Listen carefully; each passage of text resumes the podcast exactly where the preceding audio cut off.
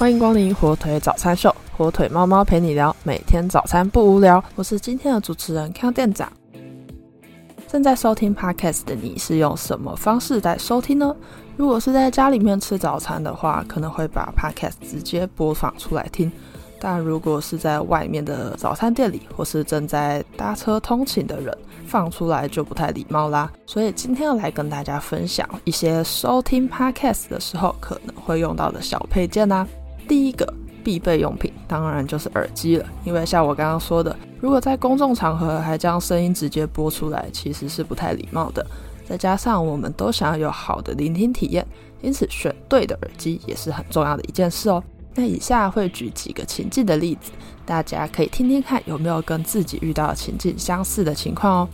第一个情境就是在搭乘交通工具的时候，如果在捷运上收听 podcast 的时候，你的蓝牙耳机连线却受到干扰而断断续续的，这样子你收听 podcast 的心情不就被打扰了吗？因此，如果是经常在搭乘交通工具时候收听 podcast 的人，你可以选择有好的降噪功能、蓝牙连线品质稳定的耳机，这样子就算在人多的地方，也可以安心的收听你的节目哦。再加上，如果你在公众场合是有接电话需求的人，那你也可以选择有准确收音功能的耳机，这样临时要接电话也不会受到干扰哦。再来是经常在开车或骑车时收听 podcast 节目的人，这种情况就需要可以戴着安全帽又不会卡到线的真无线耳机啦。但是也同时也要提醒大家，如果你选择是降噪效果好的耳机，骑车的时候还是要多多注意周边环境哦，避免危险的发生。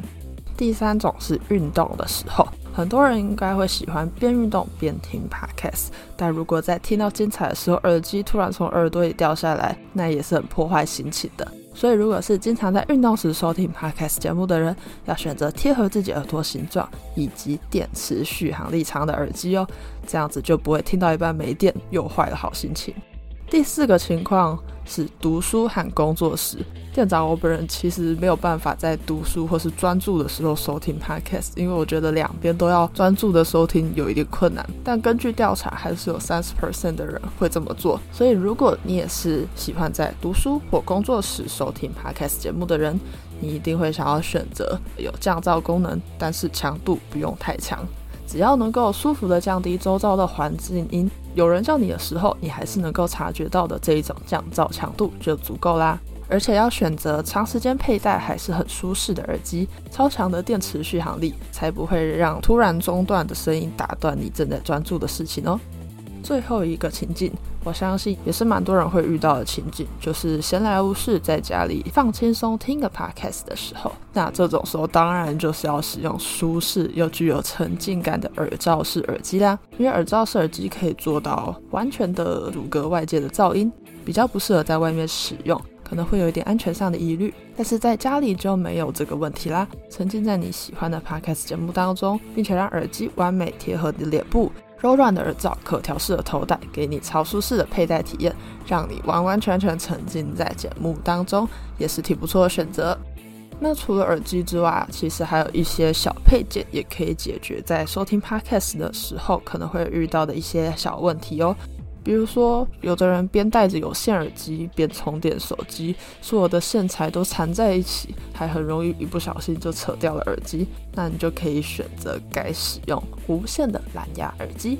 或者是 Podcast 听到正精彩的时候，却发现啊手机快没电了，怎么办呢？那就要随身佩戴行动电源啦。如果觉得容量大的行动电源太重的话，也可以选择口袋式轻便型的行动电源。或者是出门在外，手上提着一堆东西，还要边拿手机边顾耳机的收听 podcast，一不小心就丢掉了一个东西。那这种时候，你可以使用手机挂绳，减少手机拿在手上的这个困扰；或者是使用指环支架，让你拿取手机更方便。耳机保护套以及收纳盒都可以保护你的耳机，不让它受到伤害哦。那以上就是今天跟大家分享的一些收听 podcast 的时候可以搭配的小配件，让你听节目过程更顺利，也心情更愉快哦。那以上就是今天火腿早餐秀的内容啦。获取小知识的同时，早餐也吃完了，祝你今天也有活力满满又美好的一天。火腿早餐秀，我们明天见啦！